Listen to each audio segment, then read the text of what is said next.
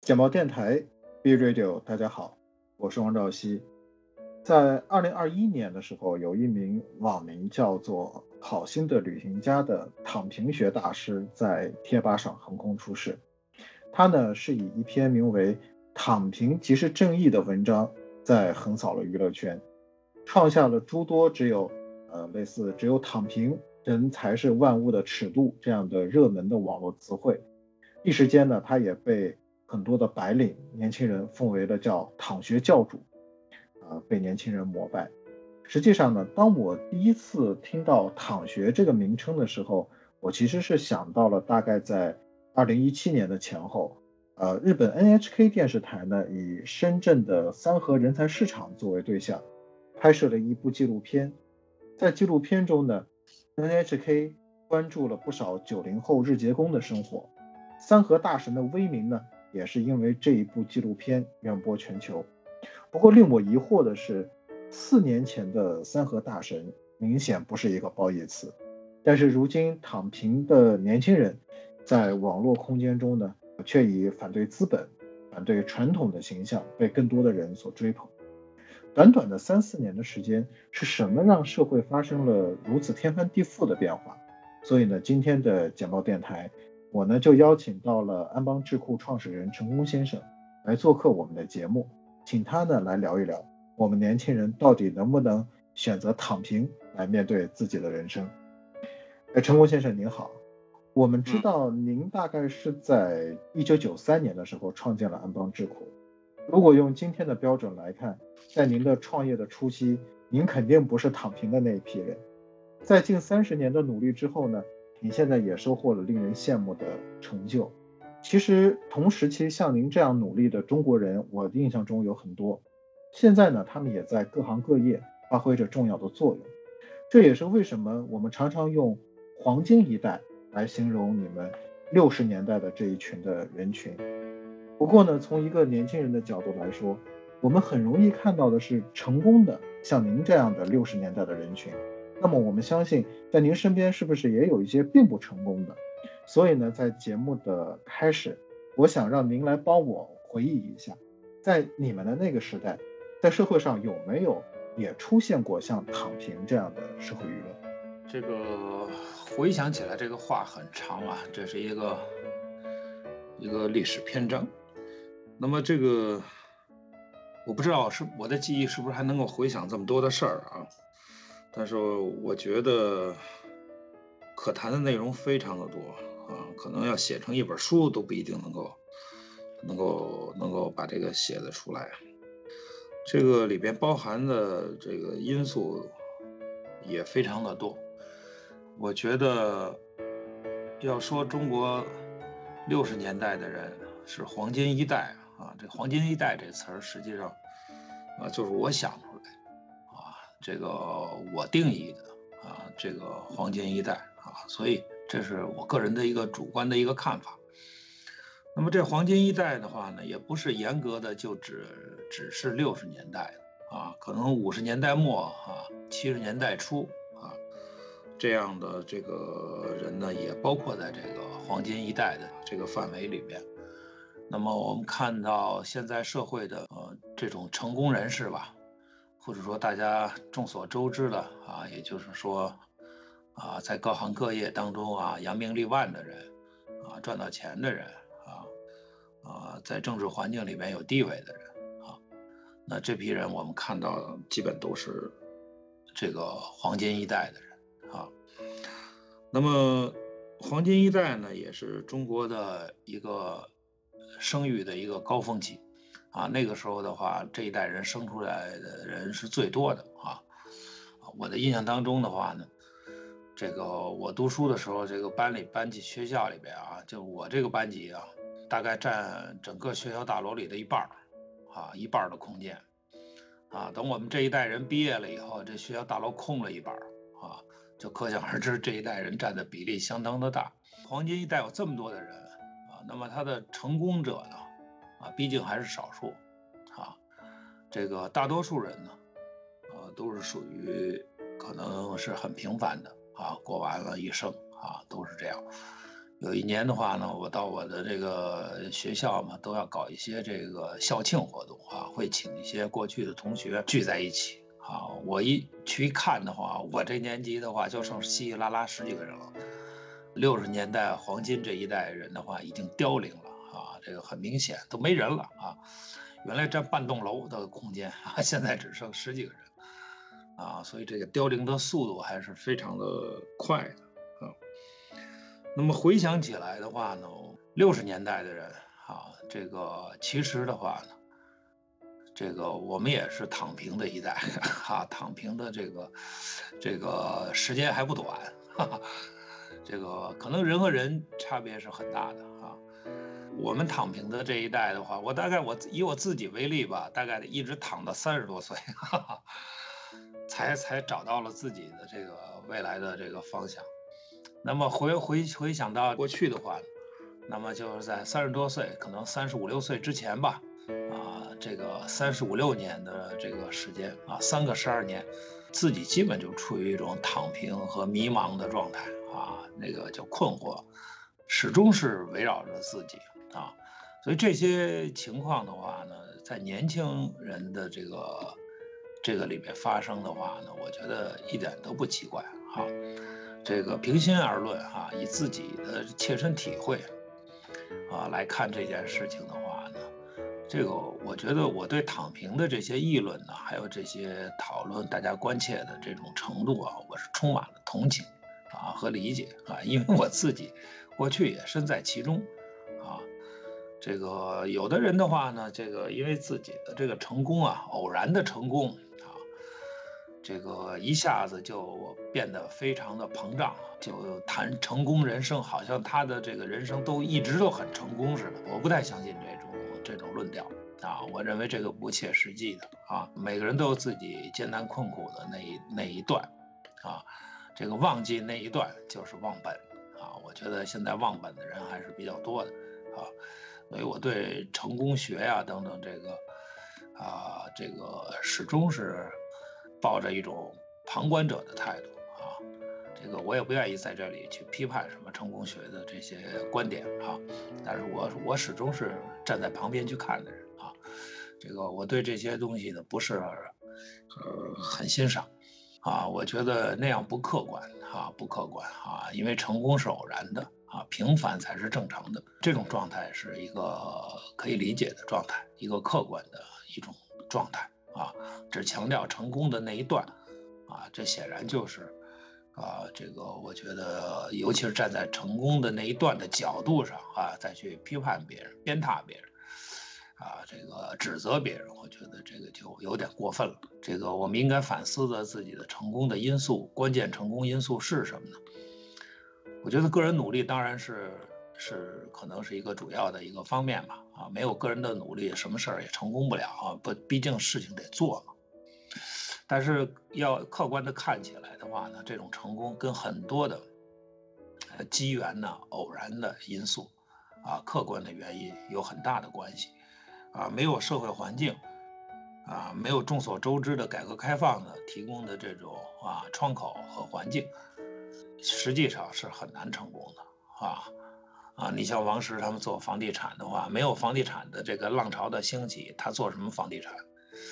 对吧？没有改革开放出国留学的这个热潮，那俞敏洪他怎么去做这个啊出国留学的培训英语的这个生意呢？对吧？可能我们都学的是俄语啊，而不是英语 啊，所以说这个这些客观的因素、环境方面的条件啊，是不能不考虑的啊。自己主观努力虽然很重要。啊，但是这种重要性呢，没有客观条件的配合啊，它实际上是成功不了的。啊，这个是我为什么很理解和同情啊，躺平这个这种说法啊，躺平这种大家对他的关切的原因啊，我确实啊，出于个人的这种理解啊，个人的这种成长的这个经历，很清楚这批人的这个啊这种想法。啊，这个事情非常的复杂啊，可以讨论的这个呃内容非常的多啊，这个很容易走极端啊，很容易走极端啊，就完全站在成功这一端。我刚才讲了啊，这是不正确的啊，不客观。但是完全站在这个另外一端啊，同样我认为是不正确的啊，也是在走极端啊。如果只是保持这个极端的看法啊，去讨论这个问题，那么躺平这个概念啊，实际上是个无解的问题啊，这就没有意义了啊。我觉得讨论它意思就不大了啊。我不知道你是不是同意这个观点。先生说的很有意思，就是，呃，尤其是您刚刚讲的社社会环境和个人的关系，其实是很重要的。所以的话呢，呃，就像我刚刚开始的时候说的那样，这个现在我们在聊躺平的这个过程的时候呢，我总是会想起，大概在一七年，就是几年前的时候，三河大神的那一部纪录片。其实我印象中的话呢。呃，三河大神这个纪录片播出之后啊，是引发了一定的社会的反响的。在那个时候呢，大家对这个三河大神里面所体现出来的那些，我们现在讲叫游手好闲的那一批人呢，其实是一种鄙视的态度。我们觉得他不努力啊，每天去做一些日结的一些工作。但是的话呢，现在整个社会对。躺平又有了一定的一个包容，所以我现在呃，我有一个困惑啊，就是呃，这个的转变，就是从对游手好闲人的一个鄙视，到现在对躺学的一个包容，呃，他是不是也在暗示着这个社会环境已经发生了一些变化，在这个短短的三四年的时间里？嗯，我觉得这是一种社会进步的表现，啊，这个可能。骂年轻人骂的顺嘴了之后，之后的话，啊，大家就就像我刚才说的，这是一种极端的表现啊，只站在一端指责另外一端。我觉得这个是一种啊，这个社会进步，我们不能完全从负面的角度呃来看这个事儿啊。我刚才一开始就讲，这是一个很复杂的一个社会现象啊。既然是很复杂的社会现象，那相关的东西就很多，可能这个零七八碎呀啊。砖头瓦块啊，啊，非常非常的多，啊，都要顾及到了，都要讨论到了，啊，才能看清楚啊，这房子是怎么搭起来的，这个概念是怎么形成的，啊，只是说一块砖头瓦块，哈，你无论说的怎样振振有词，可能意义也不大，啊，我相信这组成这个房子的其他砖头瓦块，啊，啊，都会反对，啊，都会指责，啊，都会说这个这。组成房子的其中这块砖头是不对的、不正确的，啊，我觉得会形成这样一种态势。呃，三河大神，我注意到你老提这个，我确实没看过这个东西啊，尤其现在年轻人这个看到的很多的东西我都不看，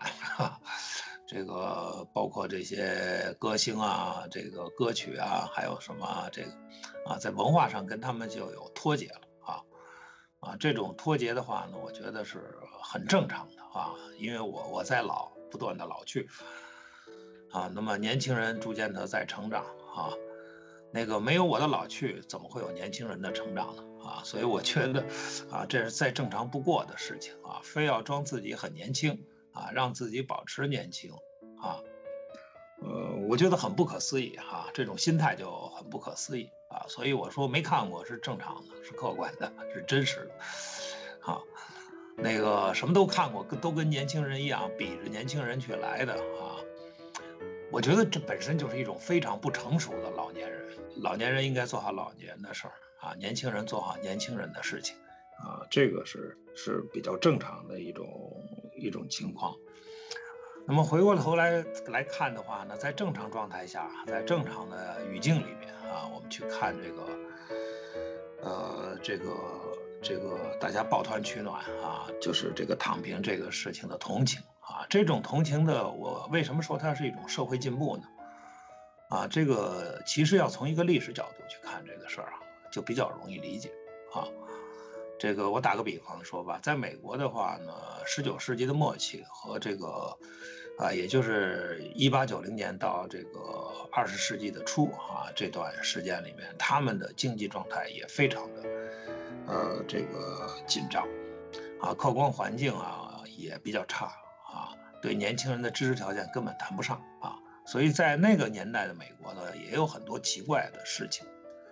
啊，大家看那那个年代的报道啊，或者说呃回忆的一些书籍啊等等，都会看到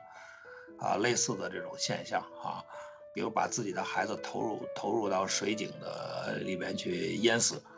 啊，很多有这种报道啊，自己在谷仓里面悬梁自尽，啊，吊死自己，啊，那都很悲惨的事情不断的发生啊，在那个年代里面，嗯。所以我想说的呢，就是这个社会环境的因素的话，啊，它像一个口袋一样啊，有的时候这个口袋这个没有扎紧啊，敞的非常大啊，大家的机会就非常的多。那么如果这个口袋越来越变越紧的话呢，这个环境收紧了之后的话呢，这个这个机会就会变少啊，窗口就变小了啊，透过这个口袋的这个口子啊，看到的天空就非常的小。呃，那么机会当然就少啊，那么各种抱怨情绪呢，啊也会增加啊，也会增加。那么这个从这个社会进步的角度来看呢，就是我们起码现在的话呢，可以看到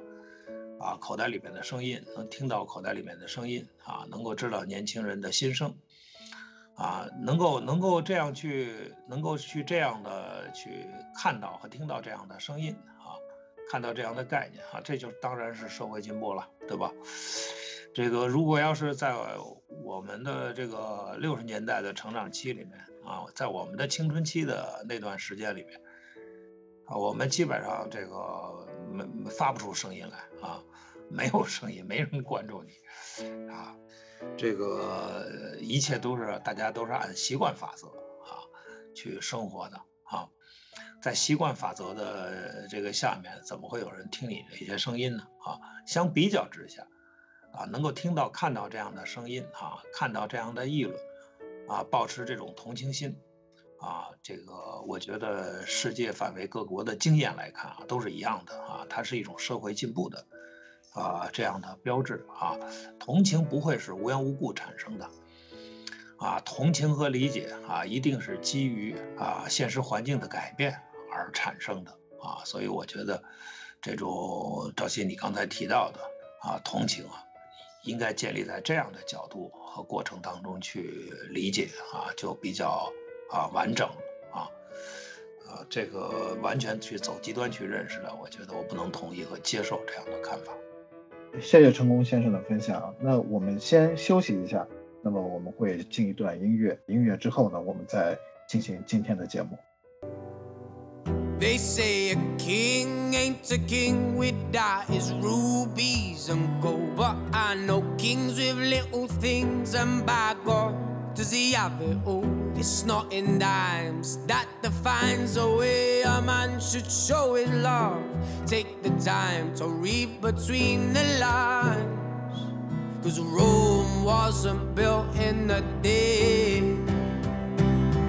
And patience is the only way.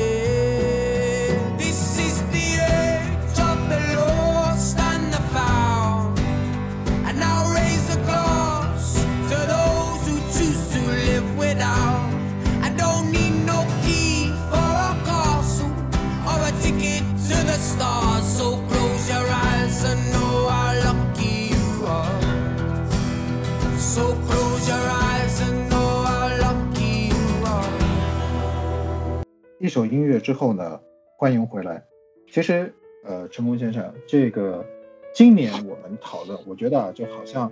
每一年咱们针对于社会的问题，针对于年轻人的问题，大家都会每一年都会有一个热点的一个讨论对象。那么再往前一个一些时间，就是三和大神之后啊，呃，马云他当时呢提出了一个叫“九九六是一种福报”。那么如果用今天的眼光去看，这个九九六是一种福报，和这个年轻人的躺平，啊，明显是一种冲突的一种一种观点吧。我知道，就像您刚刚聊的过程当中，您说要去理解年轻人，这个躺平其实是可以被理解的，这也是一个社会进步的一种方式。那么，当您觉得，呃，一种是说九九六是一种福报，这明显是要求年轻人要更加努力的去工作；还有一种呢是躺平，这两个阵营你会站在哪一方？这 这两个阵营是尖锐对立的哈，对，好像别无选择，呃，要么站在马云一边，呃，要么就站在年轻人这一边，啊，这个别无选择。我觉得这种观点恰恰就表现在这个社会是极端的啊，大家都在走极端。马云在走极端啊，年轻人也在走极端啊。我其实我要给你的答案啊，是一个客观答案啊，我我是个超现实主义者啊。什么是超现实主义者呢？超现实主义啊，就是脱离现实啊，超越现实啊。简单的说啊，是这么回事啊，它是一种冷眼旁观的啊这样一种态度。啊，可能这种态度的话呢，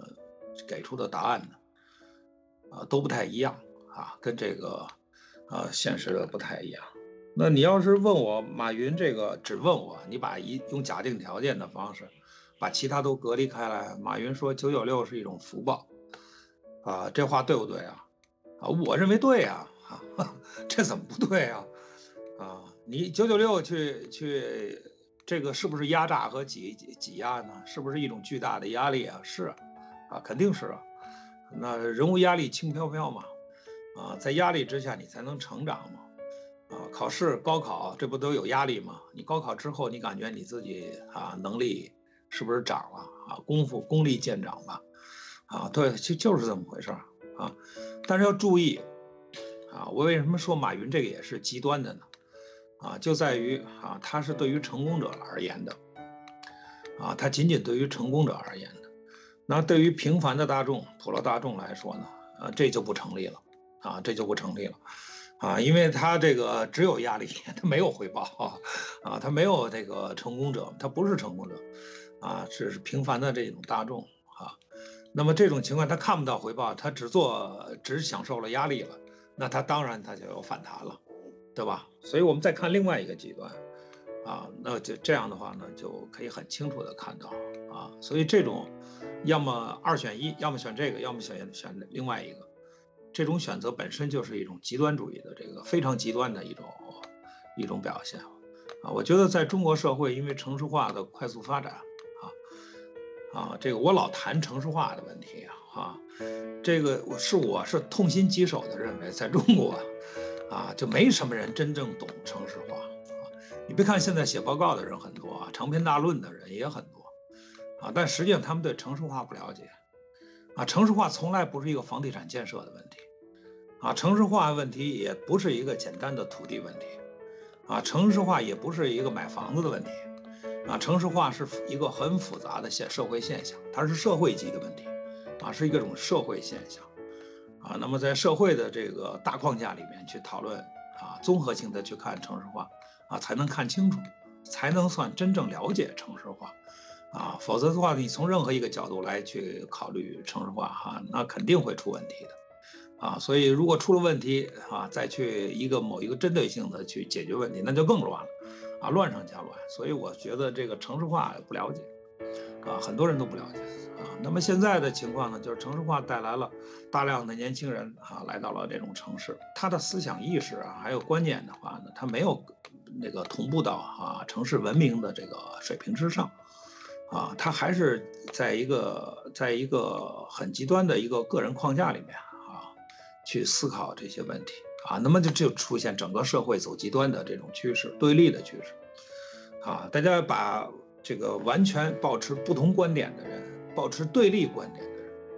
那么非把它放在一个框框里面啊，放在一个框里面啊，这个框就是城市化，把它聚在一起了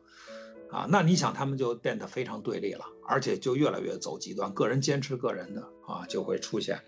啊这种情况啊，所以你要非要让我说的话呢，我觉得马云说的话是对的，有道理的，但这个道理不是啊常见的道理，而是另外一番道理。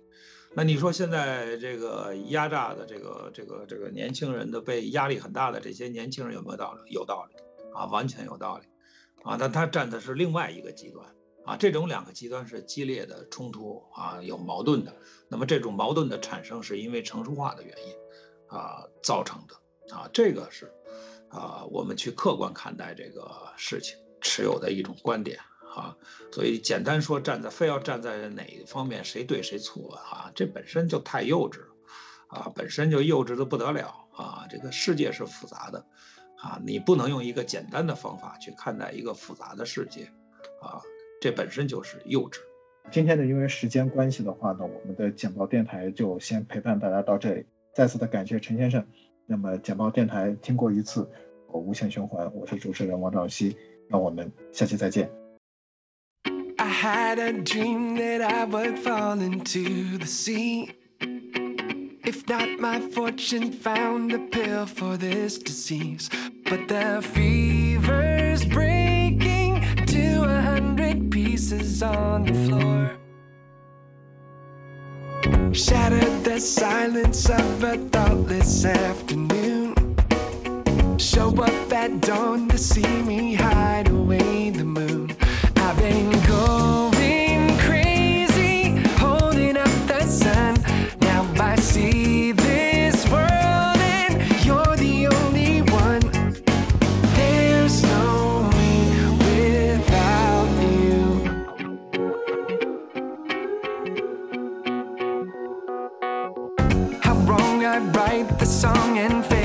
understand.